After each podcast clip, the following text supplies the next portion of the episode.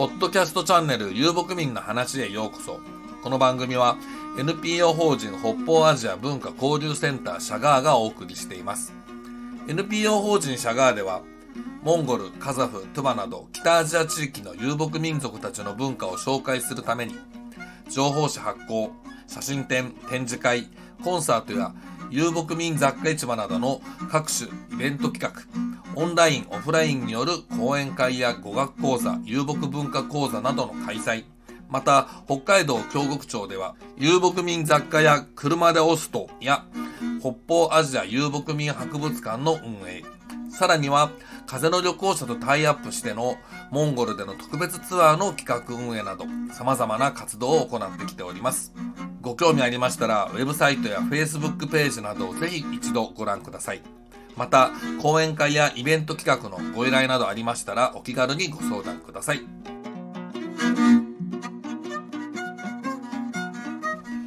はい、えー、皆さん、こん、いつも考えちゃうね。こんばんは、こんにちは。まあいいや。いつも始まり方こんななんですけどね。はい、えー、あのー、ここ、今回、えっ、ー、と、前々からモンゴル遊牧民美術の話、その1、2とやってきまして、その3ということで、えー、まあ始めようかと話させ、話そうかなと思ってます。さて、えー、前回終わりの方で、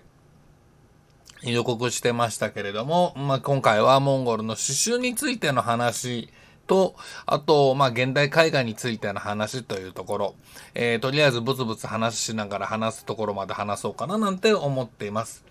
えー、まあ、最初に宣伝になってしまって申し訳ないんですけれども、えー、モンゴルの刺繍文化についての話、まあ、えー、うちの方で、えうちの NPO 法人の方で出してます、シャガーですね、解放シャガーのバックナンバーの方でも扱っておりますが、えこれ去年去年の年末になるのかな。あのー、リーフレットで、モンゴルの刺繍と布、ね、小さなささやかな願いの形なんていう風なものを、えー、発行しておりまして、これ350円でネットでも売ってるんですが、えー、そちらの方に書いてあるようなことでもあるんですけれども、その辺も引っ張りながら、えー、話をしようかなと思います。えー、ちなみにこのリーフレットの方はですね、うんと中の、えー、ざっくりとした見出しの部分で、モンゴル遊牧民の装飾文化、うん、次に遊牧に、遊牧民にとってのものとは何か、え、模様を描く目的、布というものは特別なものなのだということ、特別なものだからということ、それと、あと、モンゴル模様のいろいろって言って模様のいろいろについて説明をし、紹介をして、まあ、刺繍文化としてですね、えー、その刺繍のやり方、いくつか紹介しながら、その中で最もややこしいと言われるズー・オローフと言われる、えー、刺繍技法についての紹介。あの、技法、その手順っていうんですか、なども図解したものを作っております。すっかり宣伝のような、番宣、番宣ではないのか、宣伝のような話から始まってしまいましたけれども、あの、日本でこういったもの出てるのは、私が出したのが唯一ではないかな。あの、一般向けなものとしてですね。そもそもですね、その、モンゴル文化、いろんな研究者の方いらっしゃるんですけれど、芸術分野の方の研究者の方ってあまりいないかな。まあ、あの、音楽の方はね、えー、あの、青木さんって方が、今大阪に住んでるのかな？京都かな？大阪だと思うんだけど、えー、モンゴルのクラシック音楽についてを中心とした、現代音楽の歴史なども含めてですね、研究対象にして立派な業績を残したりしているわけでして、あとは演奏者の方として、えー、轟木正彦さんがですね、うん、そのモンゴルのモンゴルのじゃないんだな、あの人の場合、トゥバのなんだけども、喉歌であったり、えー、ホーミーですね、であったり、あと、その民族楽器に関する論考を、えー、論文で出してたりなどなどしているんですが、どうもね、音、音楽はそういうふうな担い手の方がやるものがそれなりにちょろちょろ出てきているにもかかわらず、美術ってなるとですね、なんかあまりいないなと。私も当然そっちのものじゃないんですがね。ただ、えー、興味がありましたもので、えー、ごちゃごちゃとやってきたというのが、えー、まあ、今まででありまして。で、その分を、そのごちゃごちゃとやってたのをちょっとまとめたのが先ほどから紹介してますリーフレットになっております。うん、このリーフレットね、何が大変だったって、その模様をトレースしたりとかね、えデジタル化するのが一番めんどくさかったわけなんですけれども、さて、えまずその中で、その中でと言いますか、まあ、今回に至るまでの過去2回にあたら話の部分というのが、えー、先ほどのリーフレットの、まあ、前半の前置きみたいなところになっているわけなんですが、今日はとりあえずその刺繍ということをこう、主に持っていこうかと。そういう話の中心にしようかと。で、あの刺繍がね、その、と、大切なもの、まあ、モンゴル人たちにとって特に布っていうものは特別なものであって、まあ、そもそも彼らは自分のところで手に入らないものですからね。それが手に入った時に、それをこう長く使い続けていくために、えー、補強の意味を持って、刺繍を施してきたというふうな話、まあ、前回もしてるわけですが、そういうふうな形で彼らの刺繍であったり、その布に対する細工行為っていうんでしょうかね、えー、行われてきたわけです。で、特に刺繍っていうものはその中でも最も手間暇かけながら一生懸命やってきたものなんだろうなと思うわけですね。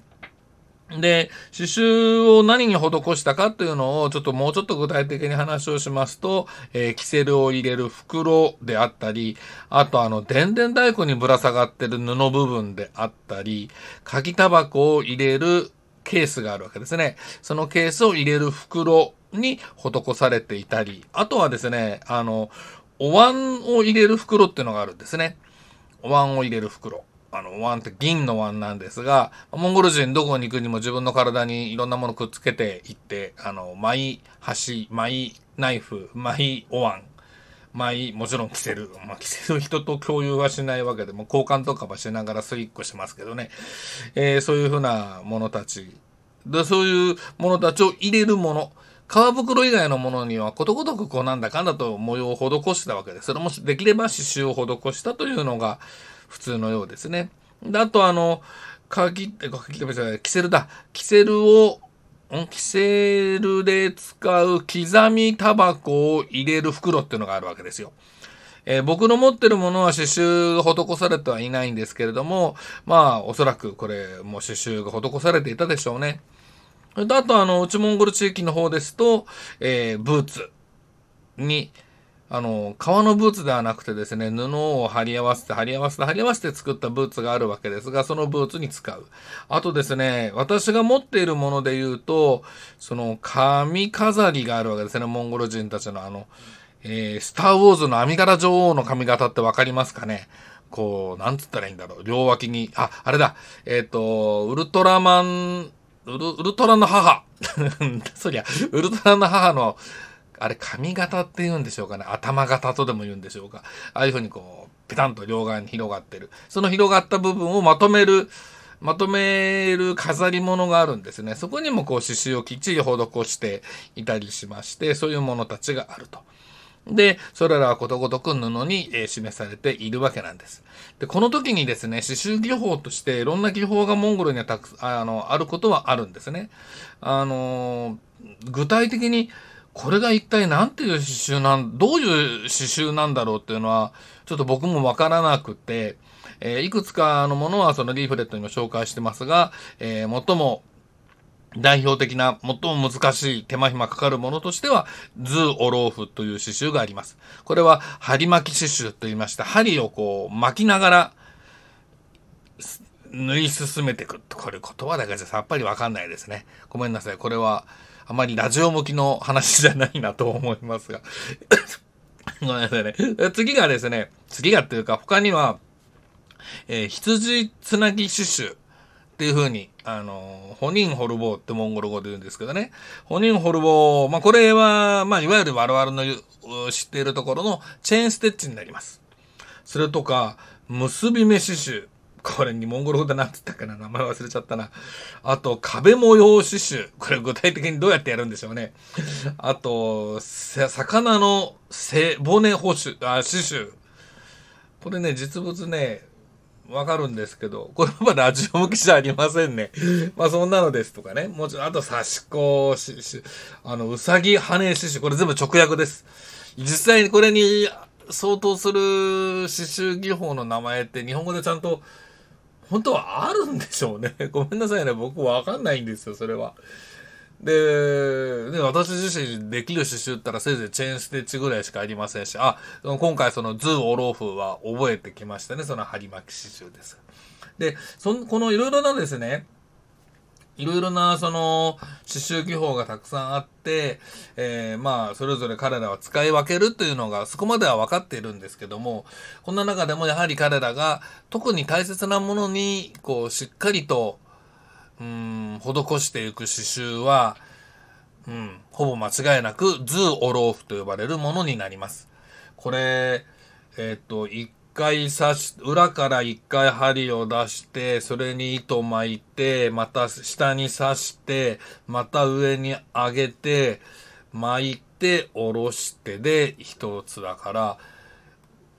裏から表、表から裏、裏から表、で、3回か。針3回通して一目作れるのかなほんとこれクソめんどくさいんですが、これはきっちりこう施された刺繍物はですね、やはりこう布がしっかりとしたかぴっちり補強されてですね、またこの糸もほどけにくい状態になっていますので、本当に長く持つんだなというのが、えー、まあ、実感としてわかります。実感としてというのは、つまり、えー、だいたい100年ほど前に作られただろうというは思われる、うんと、鍵タバコ入れを入れる袋がうちにあるんですが、そこに施し、ん？そこにこのズーオローフが施されてからもうびっちりみっちり、まるでなんか上から、これ刺繍じゃなくて、布パッチワークしたんじゃないのかなと思うぐらいきっちりこう、もう目の一個ずつが見えないぐらいなレベルで、老眼だから見えないわけじゃないんですけども、本当に見るの大変なんです。老眼になったらまして。えー、そういう風なぐらいにまでやってるものは、その布全然こう、なんだろう。擦れたりなんだりしないんですね。で、同じその袋の刺繍が施されてない、えー、シルクの部分、シルクに施してあるんですが、シルク布の方は、何もしてないところはもう擦り切れてしまって、もうボロボロになっているわけです。うん、ところがこれが針刺してるとならない。で、まあ、大切なものだからそのようにするのであるということである以上、ここにですね、チェーンステッチを施すということはモンゴル人、本来的にどうやらありえなかったようです。うん。長く持たせる、大切なものを長く持たせるために施す刺繍として最も望ましいものは、そのズーオローフ、針巻き刺繍というものであったかと、まあ、あくまなさい、思われます。うん。でもですね、えっと、実はうちの NPO の方で、この針巻き刺繍、ズーオローフ刺繍を、まあ、私の妹分、あの、セレンゲっていうのがいるんですが、セレンゲにちょっと作って、これぐらいこれぐらいこんな感じのサイズで、自分の思うような形で作って、えー、送ってくれと。だからそれを、こう、くるみボタンにして、ピアスだとか、髪留めだとか、イヤリングとかね、そういう風なアクセサリーを作りたいから送ってくれっていう風に頼んだんです。そうしますとね、実はこの図をローフ刺繍、うーんと、針を入れる技法もめんどくさいんですけれども、いろいろなルールがちゃんとあるようなんですね。え特に、ま、守るべきルールというのは、その、一つの模様をこう描くにあたって、まあ、線を、線一本、一本分の線がその刺繍ででーっと作られていったら、そのすぐ外側に同じようにで、もう一個外側に同じように、全部で3列の刺繍をも、3列を持って、しかもこの3列に、えー、まあ、彼らが、カバー、彼らが思うところのっていうような年配の方が確認して、あ、これは伝統的だねってちゃんとはっきり言うような、うん、なんかこう、グラデーションのパターンが決まってるんですね。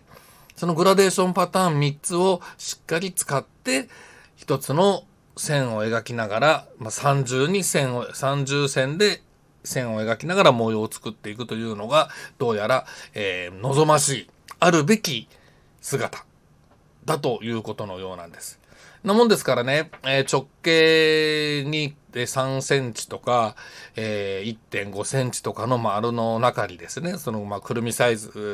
くるみボタンにするというのが前提ですから、刺繍入れてくれっていう時にですね、こう、本来の形の全ての模様をそこにこう施し切るということは難しいというのが現実です。ですので、まあ、彼女の、うーん、なんつうのかな、才覚に任せた状態で、彼女の感覚で、えー、まあこれでいいと思われるもの、これなら大丈夫と思うものを作ってくれっていうふうにお願いして、えー、まあ、届けてもらったものを使ってなんだかんだやってます。そうしますとね、んこれもなんか中途半端な模様にしか見えないなみたいにね、見えたりすることがあるんですが、でもまあそれが、うーん、まあ、伝統的と言っていいんだろうな、モンゴル刺繍の、うん、あり方をギリギリ残したものというふうなことで理解していいんじゃないかなと僕は思っていて、うん、たくさんの方にですね、モンゴル刺繍の、そのズーオローフ刺繍の良さというもの、素晴らしさというものをですね、知っていただくきっかけになったらいいななんて思ってるんです。で、まあ僕らがですね、この、僕らがってちょっとあれかもしれないけど、その、うちの方、NPO 法人で、えー、くるみボタンを作ってですね、えー、特に今回のそのモンゴル刺繍を、モンゴル模様を刺繍して、えー、くるみボタンにしてっていうものを始めたところ、まあ真似をする方も当然出てくるわけですね。まあ日本人の刺繍作家さんとかがですね、まあ、あ、モンゴルの模様素敵ねっていうことで刺繍を施して、それをくるみボタンにしてっていう、まあ、ことを始めた方いらっしゃいましてね。別にこれ責めてるわけじゃないんですよ。別に皆さんやればいいんだろうなと思うんですが、これをこう、こういうふうにやってるよって写真を撮って、セレ先ほどのセレンゲにポイと見せたところ、あら、でもこれは、チェーンステッチよね。これじゃダメだわ。っていうふうな、そういう感覚だったりするんですよね。つまりその模様を描けばいいのかとか、模様を何のために描くのかとかっていう部分。で、また、それを行う際には、こうでなければいけないっていうのが、まあ、モンゴル伝統文化の一部なわけですよ。そこをないがしろにしてしまうというのは、まあ、私の立場的には避けたいなと。うん。あの、やめてほしいなとまでは思わないです。何を作ろうがね、皆さん勝手なんですが、でも知ってほしいなとは思います。自分がやってることがもしかすると、うーん、その文化の本当の担い手たちの気に障ることなのかもしれないなと。これ、あの、正直ですね、いろんな分野、ジャンルにおいて自分、私自身も私に、えー、大丈夫かなって、こう見えて思ってる部分あるんですよ。その割にね、いや、モンゴル人はさとかいろんなこと言っちゃいますけれども、でもまあ、そこに気をつける気を配らないで、人の文化をね、こうあまり利用するというのは、勝手に利用するというのは、申し訳ないなと。彼らのおかげで、いろんなことを知り、彼らのおかげでそれらをこう、伝える側に回ることができて、やっていって、かつ、それでお金をいただくようなことをしている私としてはですね、うん。もし何か自分が違うことをしたのであれば、それはね、こう申し訳ありませんって言わなきゃいけないだろうし、それの意図であったりとか、何がダメなのかの部分も含めて、ちゃんとこう話をするという姿勢が絶対に必要なんだと思っております。芸術は自由であると。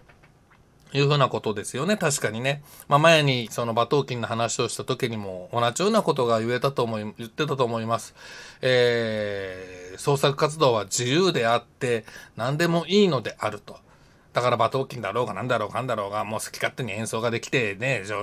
音が出るんだからどんなものをどうやったって勝手でいいじゃないか。それはいいんです。ね、同じです。この芸術分野においても、どんな絵を描こうが、どんな模様を描こうが、どんな技法であろうが、本来的には、その芸術っていうふうなグローバルな意味における文化という点においては、それは何ら問題はないことだと思うんですけれども、でもそれはエスニックの細かなそれぞれの担い手がいる以上、その担い手のことを知った上で自分の立ち位置をちゃんと決めて、えー、表現しているということを言わないと、これはやっぱりまずいんじゃないかななんて僕は思ったりしています。ですので、モンゴルの刺繍を語るときにですね、僕はやはりモンゴル刺繍の中でも最も手間暇をかけるなんでそんなに手間暇をかけなければいけないのか。それは珍しく手に入る、手に入れることができたキッシュルク、布というものを、え、長く持たせるために、大切に使うために、かつ、うん、あ、そうそうですね、大切に使うために施すものであり、であるからそこに施される模様というものにもちゃんと意味があり、そしてその、それをおこ施す技法にも決まりであるとか、思いであるとか、彼らにとっての何々べきというふうなものがあった上で、えー、作られているのがもういるのであるということを、えー、まあ、広くの方に言いたくて、まあ、こんなことをずっとやってるわけなんですけども、ただですね、モンゴル刺繍すごい手間暇かかるわけですが、もう目がちっちゃくってパッと見ではですね、こうチェーンステッチのように見えちゃって、うん、こう、ああ、何？チェーンステッチでこんなので何でこんな値段するの？とかね、思われちゃうのがとてもとても残念なので、まあそういうものもありましてね、そのリーフレット作ったりとか、えー、まあどういう風にプロデュースしていこうかななんて考えたりしているところでもあるのですが、はい、えー、今後もいろんなところでモンゴル刺繍、えー、その中でもズー・オローフなるものを紹介していきたいなと思っています。さて、えー、今日のところは、まあ、ズーオロフ刺繍、モンゴル刺繍っていうよりも、まあ、ズーオロフ刺繍っていうのはどんなのかみたいなところについて話をしたところで大体時間になりましたね。えー、ではでは、えー、現代美術どうのこうの、まあ、それほど大した、あの、内容は僕は話せないんですけども、その話は来、次回、次回に回させていただこうと思います。ではではまた皆さん、聞きに来てください。さようなら。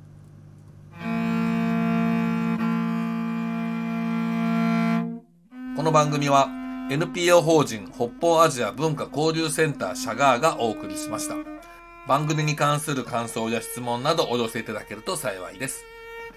NPO 法人北方アジア文化交流センターシャガーでは、モンゴル、カザフ、トゥバなど北アジア地域の遊牧民族たちの文化を紹介するための様々なイベントを企画運営しております。また、講演会やイベント企画などのご依頼ありましたらお気軽にご相談ください。様々な形で受けたまわることが可能です。ではではまた次の機会にお会いしましょう。